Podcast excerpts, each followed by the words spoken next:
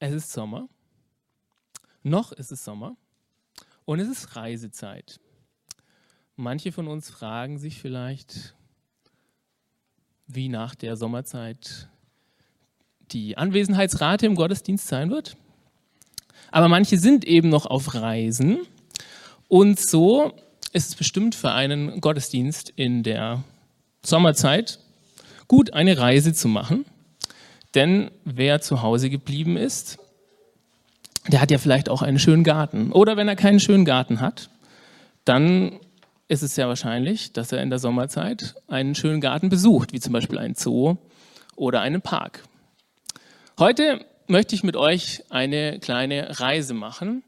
Eine Reise zu einem Garten. Und auf diese Reise nehme ich euch jetzt mit mit einigen Zitaten, die ihr sehr gut kennt.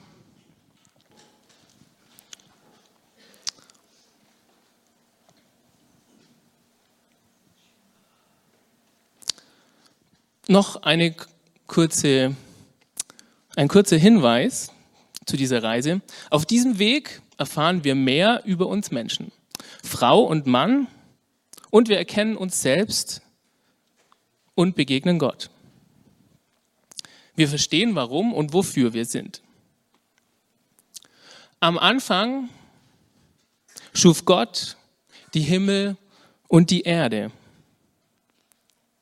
Im Anfang war das Wort und das Wort war bei Gott und das Wort war Gott. Alles wurde durch dasselbe und ohne dasselbe wurde auch nicht eines, das geworden ist. Und nun kommt dieses wunderschöne Gedicht. Und Gott schuf den Menschen in seinem Bild. Im Bild Gottes schuf er ihn. Als Mann und Frau schuf er sie. Und Gott, der Herr, nahm den Menschen und setzte ihn in den Garten Eden, damit er ihn bebaue und bewahre. Wir sind also in einen Garten gereist und lasst mich euch kurz erklären, wo wir sind. Euch ist natürlich aufgefallen, dass ich einige Zitate genommen habe, die die Erschaffung der Welt beschreiben, vor allem aus Genesis, aus 1. Mose. Und dort wird beschrieben auf eine wunderschöne Art und Weise, wie Gott, wie es hier heißt, Himmel und Erde schafft. Und wir sind jetzt in diesem Garten angekommen, im zweiten Kapitel von Genesis, wo, nachdem das Universum geschaffen ist, Gott beschreibt oder die Bibel beschreibt genauer, was es mit diesem Garten auf sich hat. Und da heißt es, und Gott, der Herr, nahm den Menschen und setzte ihn in den Garten Eden, damit er ihn bebaue und bewahre. Und das ist ein Ort, wenn wir den uns jetzt anschauen mit unseren Vorstellungen, die wir heute mitgebracht haben, dann kann es gut sein, dass wir erstmal verwundert sind, weil an diesem Ort, an dem wir uns befinden, wenn diese Worte, die an uns Menschen gerichtet sind, wenn dort aus göttlicher Sicht uns beschrieben wird, wie wir Menschen gemacht sind, dann wird an diesem Ort nicht von rechts nach links geschrieben, auch nicht von links nach rechts, auch nicht von oben nach unten, sondern da müssen wir erstmal wieder neu auf dieses Wort schauen, uns dem entleeren, was wir vielleicht uns immer denken und neu das Wort Gottes zu uns sprechen lassen. Und dann lesen wir den Text und diese Reise im Garten, um die es heute gehen soll. Ich lese aus Genesis 2 ab Vers 18 bis Vers 24.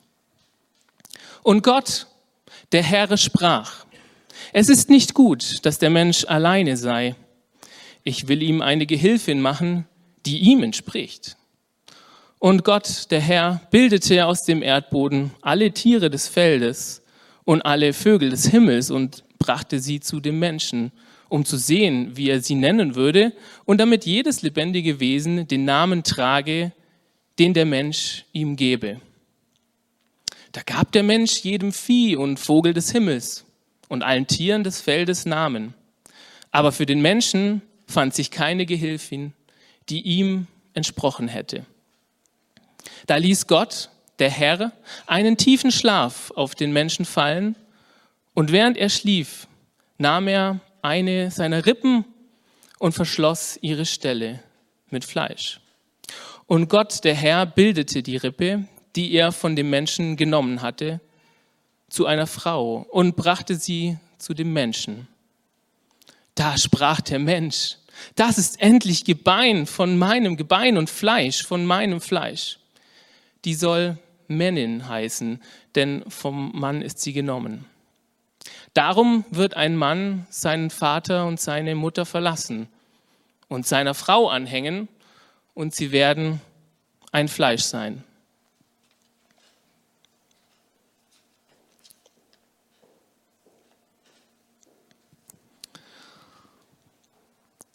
Ich möchte mit euch heute Morgen diesen sehr, sehr spannenden Text anschauen und auf einige Stellen eingehen und auf die Geschichte in diesem Garten, die uns begeisternde neue Einblicke über uns selbst und über Gott zeigen. Dieser Vers 18 fängt sehr, sehr interessant an. Denn hier heißt es, und Gott der Herr sprach, es ist nicht gut, dass der Mensch allein sei.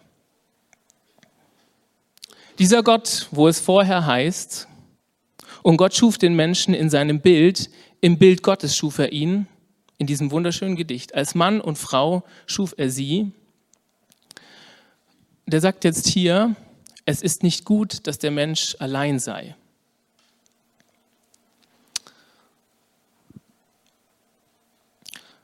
Ich werde nachher mit euch noch darauf eingehen, also müsst ihr euch diese Frage für nachher aufheben, warum jetzt hier auf einmal der Mensch allein ist, wenn er doch schon im ersten Kapitel geschaffen wurde, aber diese Frage müsst ihr kurz zurückstellen. Wir wollen erst einen Blick darauf werfen, was Gott hier sagt. Er sagt, es ist nicht gut, dass der Mensch allein sei. Hier steht nicht gut. Hier steht nicht schlecht. Gott sagt also, dass es nicht gut ist für den Menschen allein zu sein. Er sagt aber nicht, es ist schlecht für den Menschen allein zu sein. Und das scheint mir ein bedeutender Unterschied zu sein, der auch von uns für Bedeutung ist. Gott hat hier nicht etwas Schlechtes geschaffen, er hat auch nicht etwas nicht Gutes geschaffen, sondern er zeigt dem Menschen, und darin liegt übrigens auch ein Geheimnis, warum das hier kein Widerspruch ist, wenn man linear denkt, wenn man also denkt, okay, das ist doch schon passiert, sondern es geht hier darum, dass der Mensch etwas von Gott über sich erfährt. Darum sagt Gott das. Nicht, weil er es schlecht gemacht hätte oder nicht gut, sondern weil es für uns Menschen nicht gut ist, allein zu sein. Es ist nicht gut, dass der Mensch allein sei. Und ich lese nochmal, als Mann und Frau schuf er sie. Es ist also nichts Kaputtes, dass der Mensch allein ist hier an dieser Stelle oder etwas Schlechtes sondern es ist einfach noch nicht gut. Schlecht heißt ja, es ist irgendwie in einem Zustand, wo wir sagen, das ist einfach schlecht. Da reden wir eigentlich nicht drüber, dass es irgendwie noch gut wird. Das ist einfach schlecht. Wir haben es sozusagen abgeurteilt. Nicht gut impliziert aber, denn es ist ja nicht gut, dass dieses Nicht noch vor dem Gut steht und dass es noch gut werden kann. Und deswegen, wenn wir das hier lesen, fragen wir uns, ja, was passiert jetzt? Was passiert jetzt? Und es geht weiter.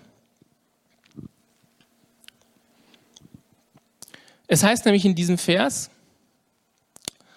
dass Gott sagt, dass der Mensch eine Gehilfin, ist hier übersetzt, braucht, die ihm entspricht. Und aufgepasst, alle Liebhaber der, des Hebräischen oder der Ursprache, lasst uns mal reinschauen kurz, was hier eigentlich steht. Eliezer. Wer kennt Eliezer? Weiß es jemand? Wer war Eliezer? Es war ein Sohn von Mose und er hatte diesen wunderschönen Namen Eliezer. Mein Gott ist meine Hilfe. Eli heißt mein Gott. Und Ezer heißt Hilfe. Es spricht von Gottes Hilfe. Und wenn hier Gehilfin steht, dann steht hier Ezer, also dieses Eliezer, Ezer, Gottes Hilfe. Hilfe kann und betrachten wir Menschen oft aus zwei Perspektiven.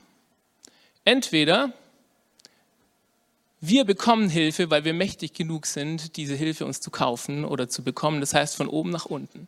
Oder wir sind praktisch diejenigen, die helfen müssen und helfen denjenigen, die oben sind. Was hier aber steht, das ist weit außerhalb diesem Gedanken von Hilfe, von oben und unten. Hier ist dieser Gedanke von Hilfe, der, dass Gott der Helfer ist, dass es um Gott geht, dass es nicht um unsere menschlichen Beziehungen von besser und schlechter geht.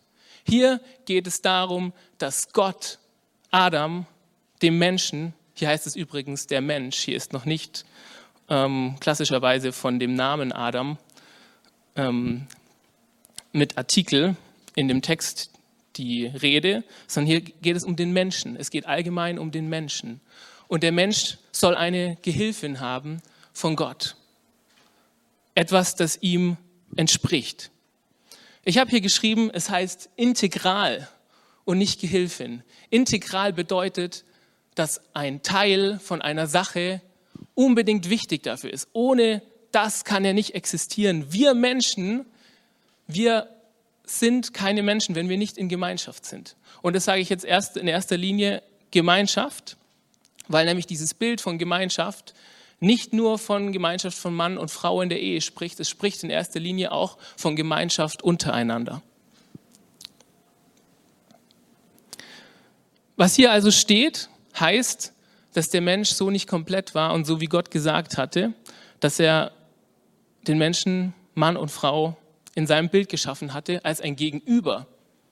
So werden wir auch zum Gegenüber Gottes und präsentieren, repräsentieren ihn in dieser Welt, wie wir zusammenleben, wie wir in Gemeinschaft leben, wie wir miteinander leben und vielmehr aber auch, wie wir in der innigsten möglichen Beziehungen, die es auf der Erde gibt, in der Ehe leben. Aber dazu gleich noch mehr. Denn jetzt haben wir verstanden, dass der Mensch ein Gegenüber braucht. Aber wie es dazu kommt, dazu müssen wir noch weiter in den Garten reisen. Und so lese ich weiter. Und Gott, der Herr, bildete aus dem Erdboden alle Tiere des Feldes und alle Vögel des Himmels und brachte sie zu dem Menschen, um zu sehen, wie er sie nennen würde, und damit jedes lebendige Wesen den Namen trage, den der Mensch ihm gebe. Da gab der Mensch jedem Vieh und Vogel des Himmels und allen Tieren des Feldes Namen. Aber für den Menschen fand sich keine Eser, die ihm entsprochen hätte. Es fand sich kein Gegenüber, das dafür wichtig war, dass der Mensch das Bild Gottes darstellen kann. Der Mensch bekommt also erstmal was zu tun, bisschen Arbeit. Er muss nämlich sich mit der Fauna beschäftigen. Und wenn wir hier lesen, dass er ihm Namen gibt oder den Tieren Namen gibt, dann müssen wir uns ein bisschen bisschen anders vorstellen, als wenn wir jetzt so an Tiere denken und an Biologen und Forscher oder wenn wir uns darüber Gedanken machen, ähm, wie wir vielleicht Haustieren Namen geben, sondern vielmehr ist hier mit etwas beschrieben, das dem Mensch wahrscheinlich ziemlich viel Zeit gekostet hat.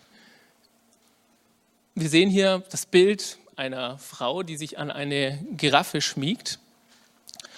Und das, was hier mit Namen geben gemeint ist, heißt, dass der Mensch sich wirklich Zeit genommen hat, um die Tiere zu verstehen, ihr Innerstes zu verstehen.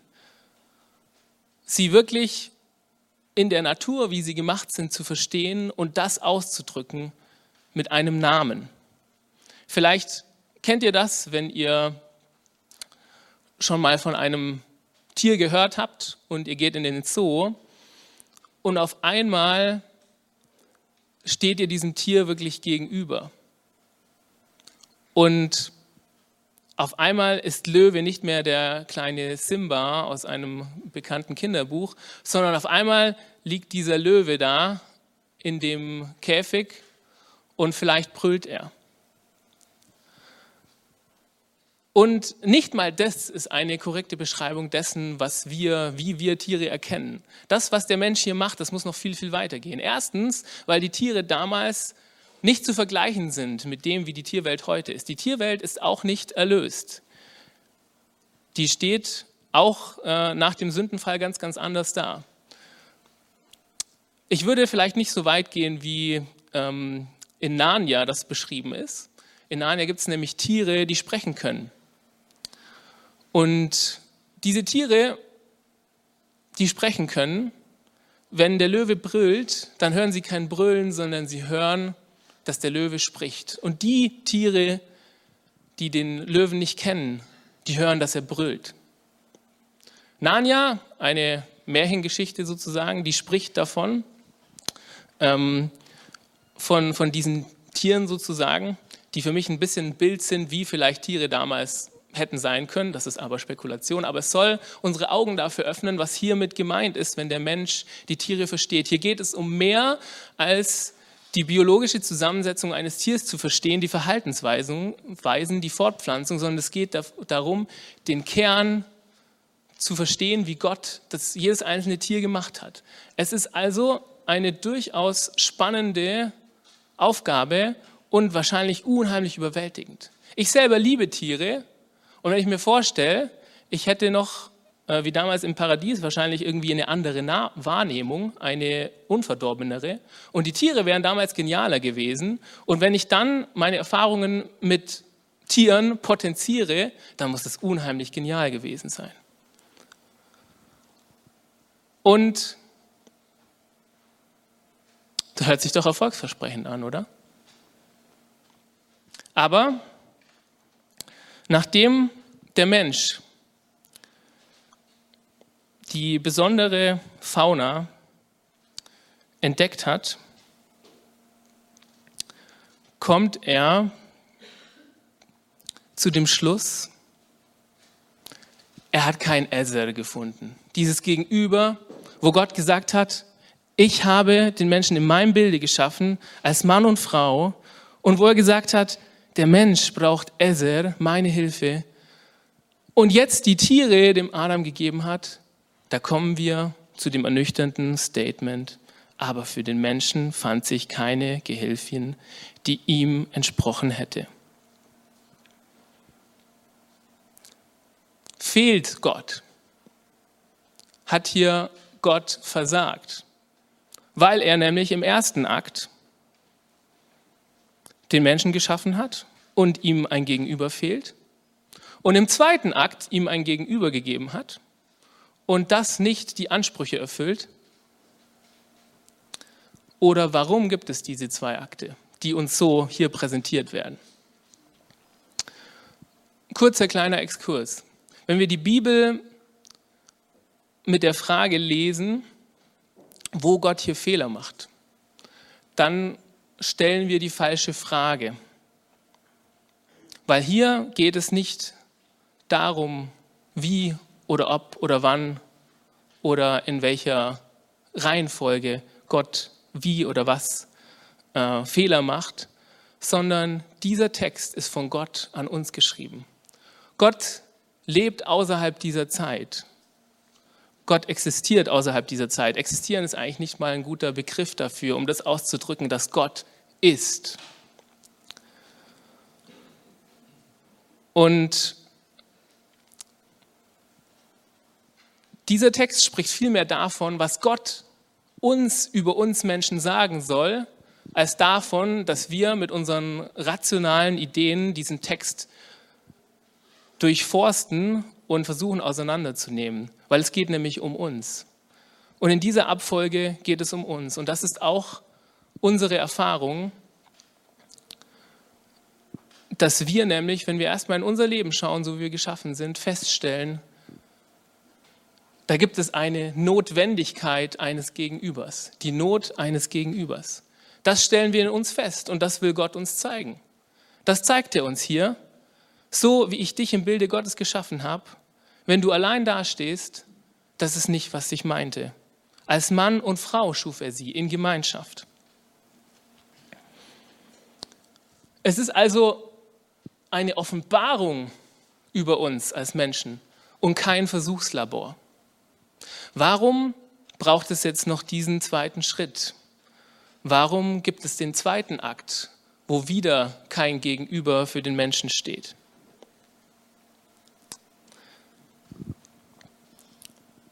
Ich lese weiter.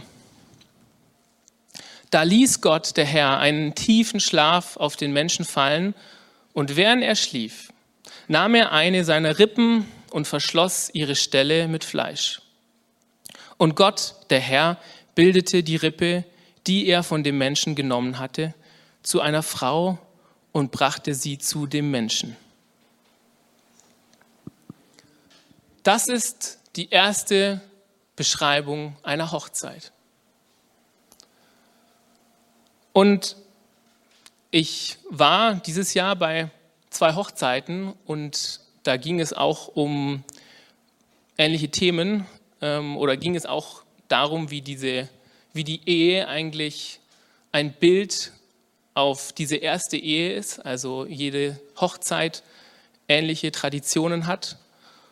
Und das finde ich hier unheimlich schön, dass es, wie wir das heute noch machen, dass Gott, der Vater, dem Sohn, dem Menschen eine Frau verantwortlich übergibt, so wie wir es heute noch oft machen, dass eine Braut von ihrem Vater an den Altar geführt wird. Und was hier steht, wie das Ganze vor sich gegangen ist, das ist auch ganz, ganz bemerkenswert. Denn im zweiten Akt, das war die Erforschung der Tiere, da macht sich Adam selber auf Entdeckungsreise und entdeckt die Tierwelt, ob es das richtige Gegenüber ist. Jetzt im dritten Akt aber, da hat Adam auf einmal gar nichts mehr zu melden. Adam schläft. Adam tut gar nichts. Adam bekommt nichts mit. Und was hier passiert, das kann man sich besser vorstellen, weil wenn es hier heißt, er nahm aus seiner Seite eine Rippe, dann heißt es hier eigentlich Seite. Also die Leute, die sich genauer mit diesen Texten befassen und sie studieren, da sagen viele, es ist eigentlich ein besseres Bild zu sagen, es ist wirklich eine Hälfte. Eine Hälfte wird weggenommen und aus dieser Hälfte wird sozusagen das Gegenüber gemacht. Und darin steckt auch ganz, ganz viel drin, was auch schon am Anfang angeklungen ist. In diesen Worten, was hier drin steht, da sprechen wir von einer absoluten Gleichheit, von einer Gegenüberbildlichkeit, von einem Gegenüber, von einer absoluten Gleichheit, in der wiederum das besteht, worum es Gott geht. Und zwar, dass wir im Bilde Gottes leben, dass wir ihn repräsentieren.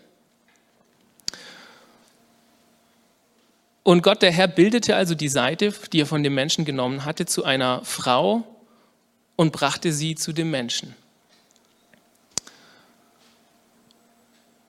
Da sprach der Mensch, das ist endlich Gebein von meinem Gebein und Fleisch von meinem Fleisch. Die soll Männin heißen, denn vom Mann ist sie genommen. Das ist endlich Gebein von meinem Gebein und Fleisch von meinem Fleisch. Der dritte Akt ist der triumphierende Erfolg in diesem Drama, wo wir Menschen mehr über uns selber und über Gott verstehen.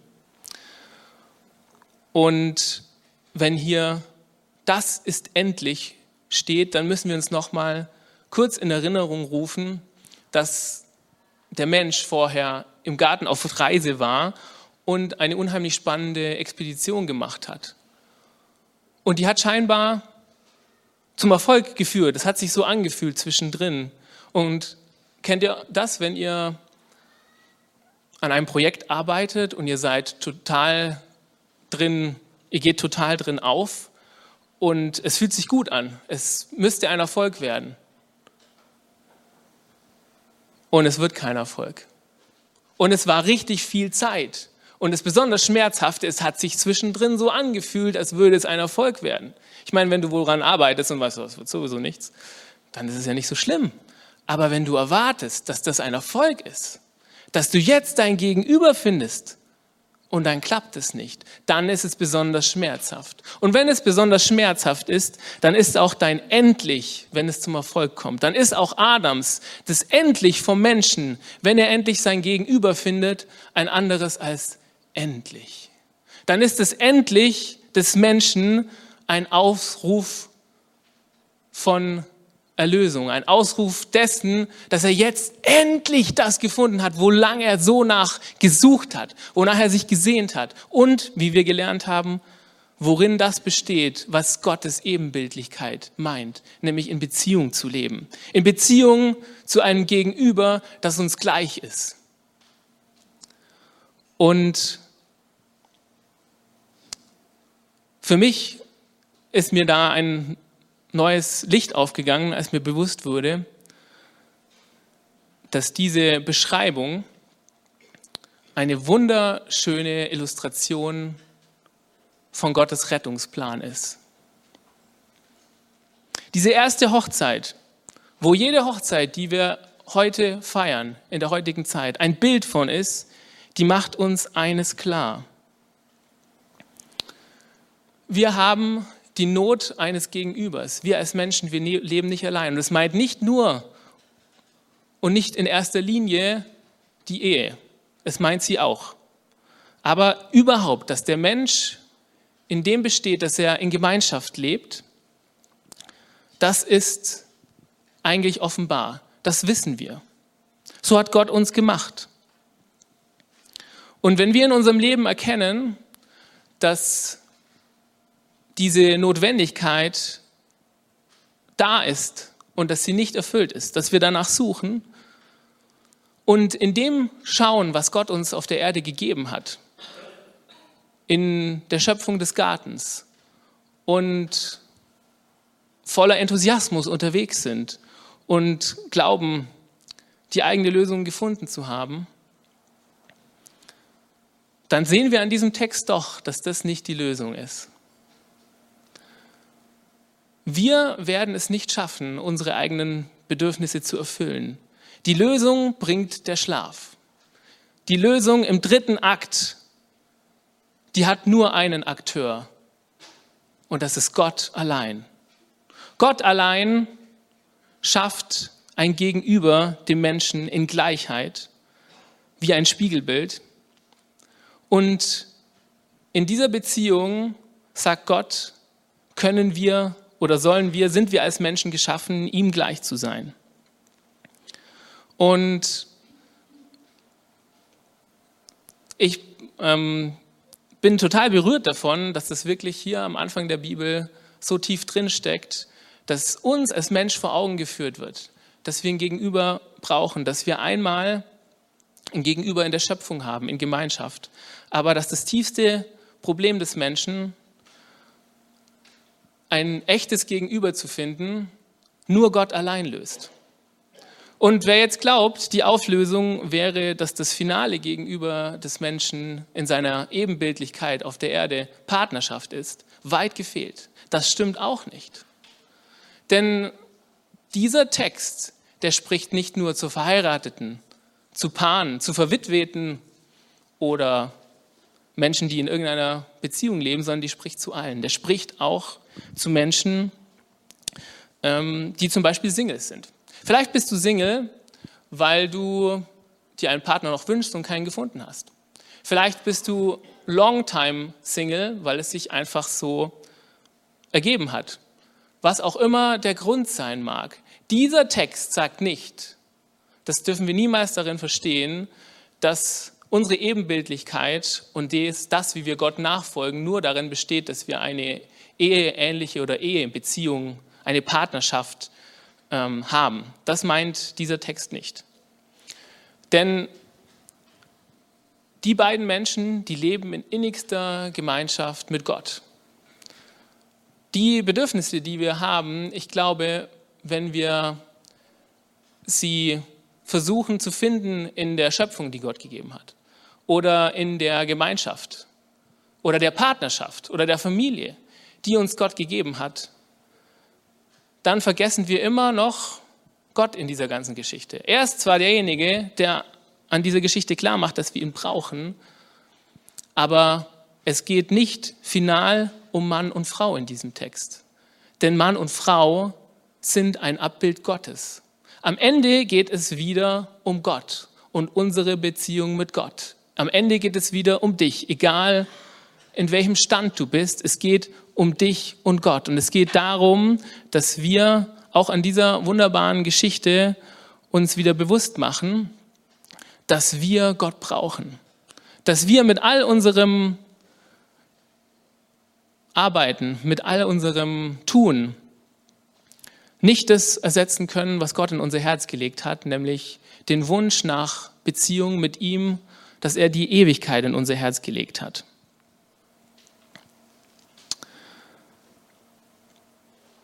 Die Gemeinschaft mit Gott steht also über der Ehe und ist das Finale, worauf auch die Ehe ein Bild ist und praktisch, was sie repräsentiert.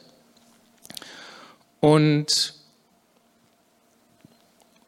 was vielleicht auch noch hilft an dieser Stelle, ähm, das zu verstehen, wenn man das in den Kontext einordnet, in der Art und Weise, wie Mann und Frau ein Bild für Gott sind, wird natürlich hier auch von der ganzen Menschheit gesprochen, weil natürlich zwischen Mann und Frau auch die Zukunft der Menschheit besteht, weil daraus Kinder hervorgehen. Das heißt, dieser ganze Text spricht von der Menschheit als Ganzes und ist deswegen keine, äh, kein Text, der irgendwie Sorgen äh, hervorbringen sollte, wenn man eben Single ist.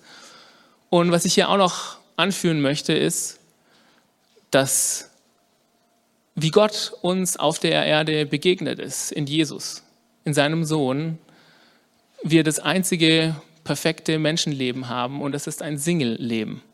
Das heißt, das kann uns auch, ähm,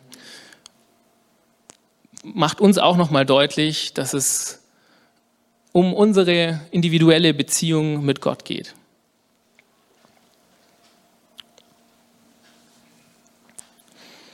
Ich möchte jetzt noch einen Schritt mit euch weitergehen und kurz die Frage stellen, was das denn für uns heute bedeuten kann.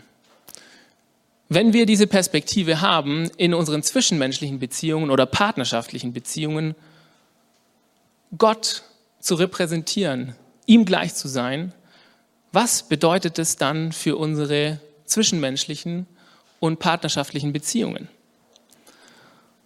Und ich glaube, es ist ganz, ganz wichtig, wenn wir eben in das Neue Testament schauen, dass wir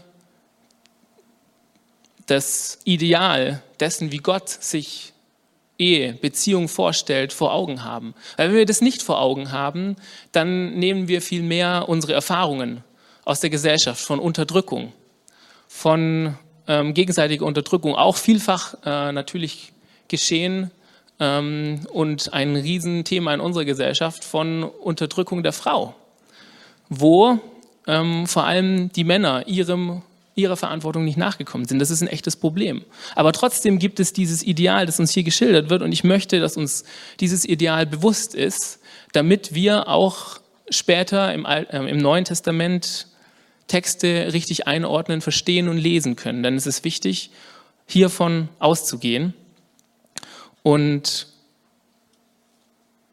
eine Illustration zu haben, also eine Auslegung, wenn wir eben im Neuen Testament lesen. Und so möchte ich ähm, nun in den Epheserbrief mit euch schauen, genau mit dieser Frage, was heißt denn das, dieser Text heute für unsere zwischenmenschlichen und partnerschaftlichen Beziehungen?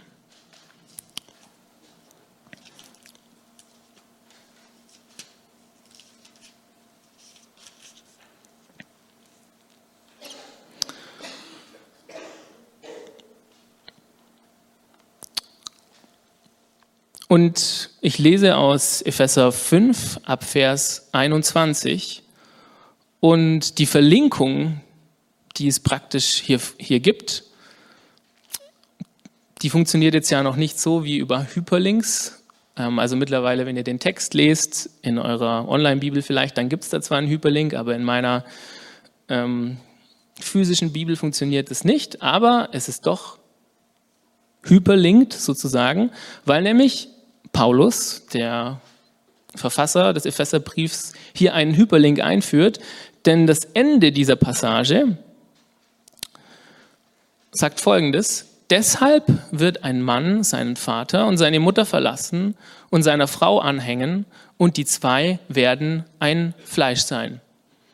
Das ist genau der Endsatz oder das Endgedicht, das am Ende von der Episode, über die wir gerade gesprochen haben, steht.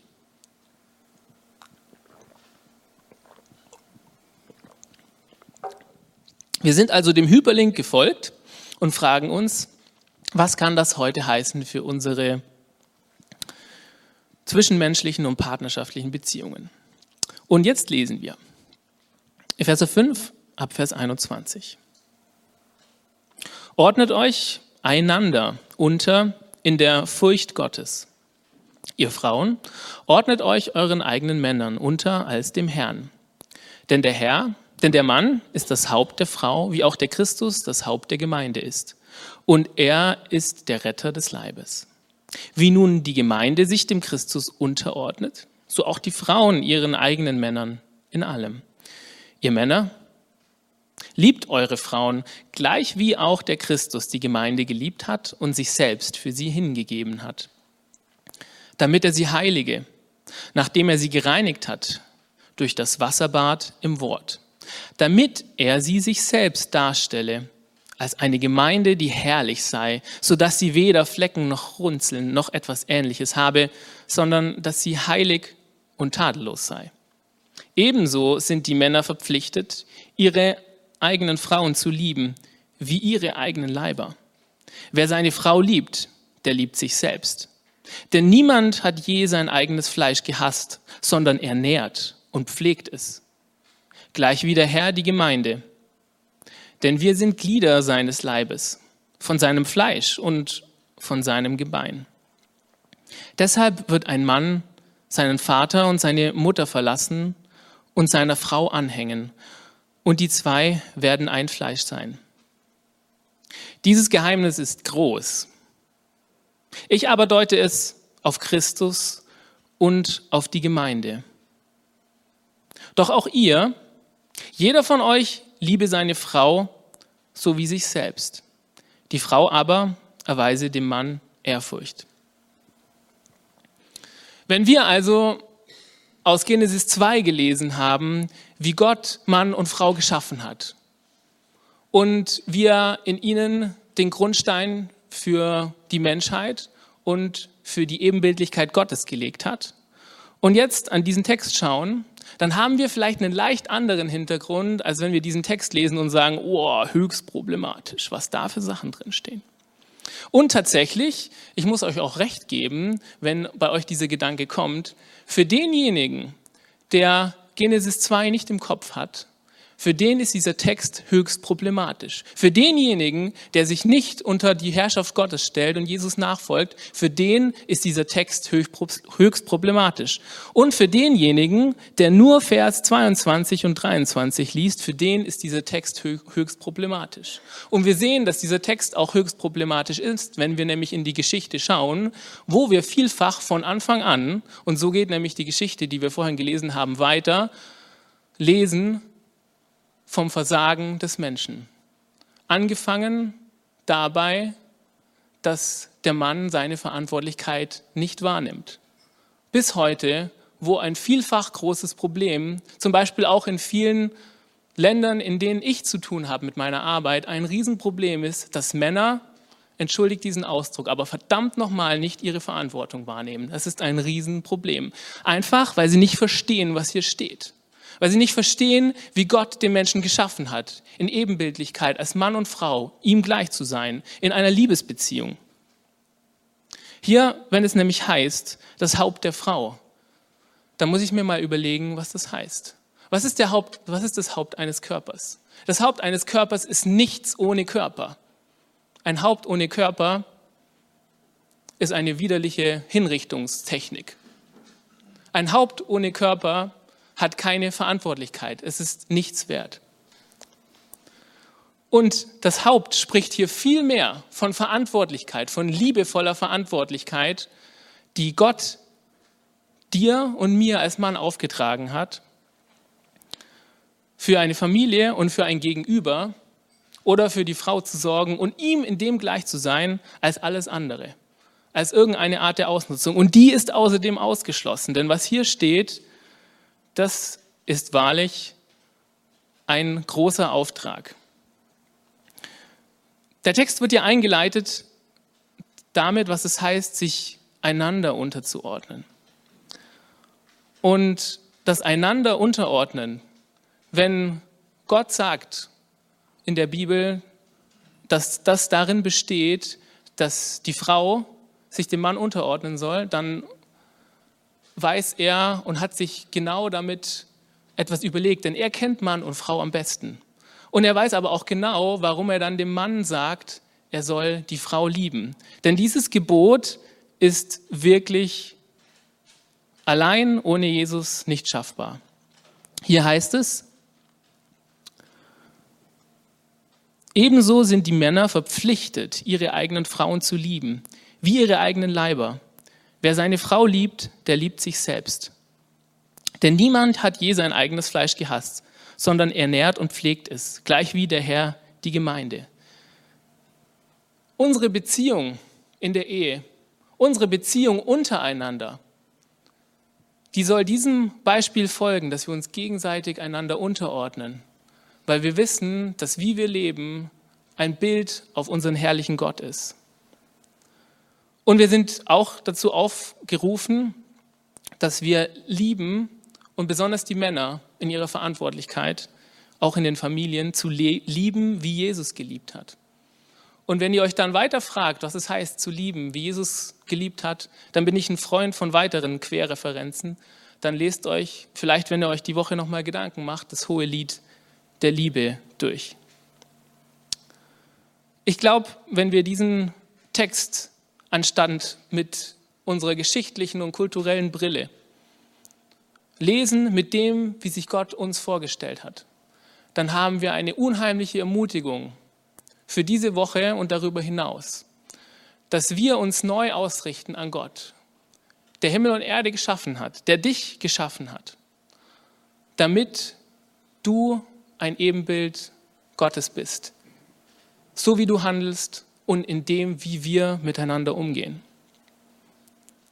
Und dann haben wir auch eine gute Grundlage zu verstehen, was hier gemeint ist, wenn es von Liebe und Unterordnung in Epheser 5 heißt. Und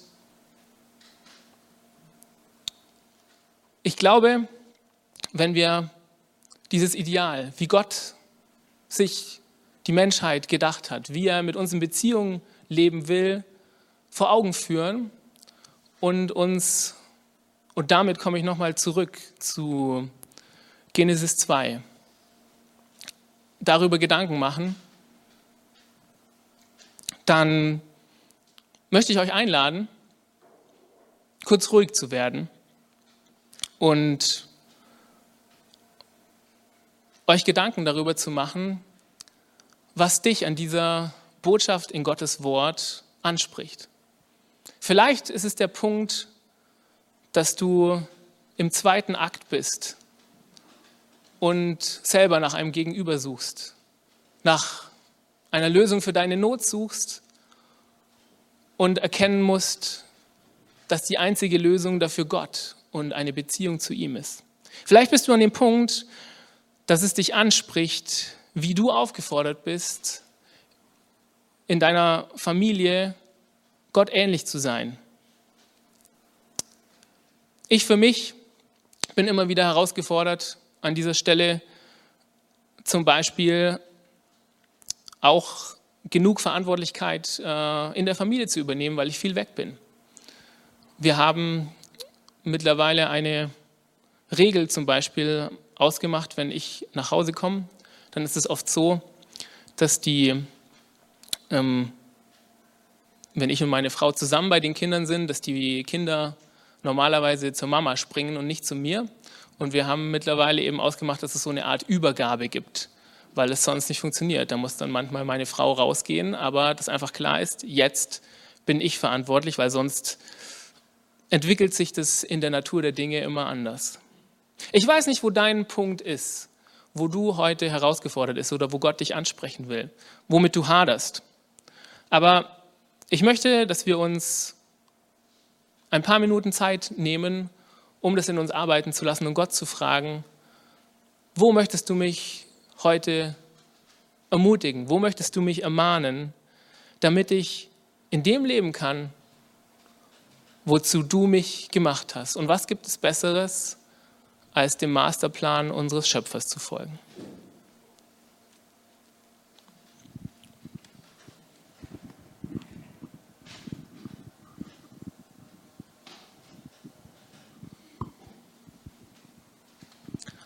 Wenn verfügbar, würde ich für diese Minuten auch musikalische Untermalung ähm, begünstigen wollen.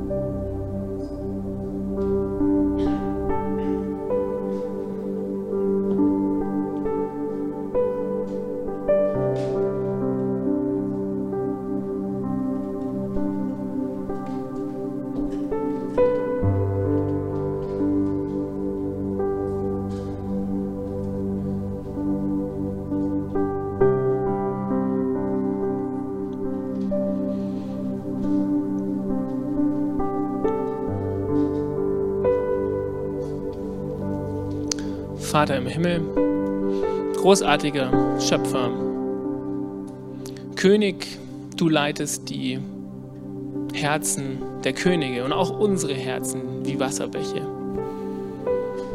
Und du siehst unser Herz, wo wir gerade stehen. Und du siehst, wie wir dir versuchen, in deinem Wort zu folgen und zu verstehen. Mach doch unsere Herzen auf, dass wir durch dein Wort angesprochen werden und dass wir unsere Situation erkennen und nicht aufgeben, ehe wir durch deine Erlösung und durch deine Perspektive, deinen Weg, das finden, was wir notwendig haben. Wir brauchen deine Gnade, wir brauchen deine Vergebung. So wie wir hier stehen und auch immer wieder neu, wenn wir sie auch angenommen haben. Und wir brauchen sie für unser praktisches Leben, dass wir uns an dir ausrichten, wo uns doch in unserer Natur und so vielem, das uns begegnet, immer wieder andere Vorbilder vor Augen geführt sind und werden und sich in den Vordergrund drängen. Und ich möchte dich bitten, dass du unser Gebet hörst, wenn wir heute zu dir kommen und dich bitten, dass du uns in unserem Miteinander zu einem Bild deiner Schönheit machst. Du selbst bist Gemeinschaft, Gott. Du bist für uns unverständlich, dir ein Gegenüber. Und wir dürfen dir nacheifern, dir nachleben, in der Realität, in die du uns gestellt hast, in die du uns geschaffen hast. Danke, dass wir in der Natur der Dinge doch immer wieder erkennen und sehen, dass du bist und dass du Gott bist und dass du es dir wunderbar gedacht hast. So schenk uns Mut und Kraft, eine Entscheidung zu treffen, wo wir jetzt stehen und schenk uns Freude und eine kindliche Herangehensweise, dem nachzufolgen, dem zu glauben und das weiterzugeben. Ich danke dir, dass wir auf dich hinweisen dürfen mit unserer Existenz und in dem, wie wir Gemeinde sind und Gemeinde leben als dein Leib. Und ich danke dir, dass du unser Haupt bist und dass du uns gut führst und dass du ein gutes Beispiel bist auch für uns Männer, die du auch uns besondere Verantwortlichkeit gegeben hast. Und möchte ich bitten, dass du auch ganz besonders da hilfst, dass wir, wo wir an verschiedenen Stellen herausgefordert sind, diese Verantwortlichkeit übernehmen und diesem Gebot der Liebe nachkommen. Dir sei Ehre, denn du bist gut und heilig und gnädig. Amen.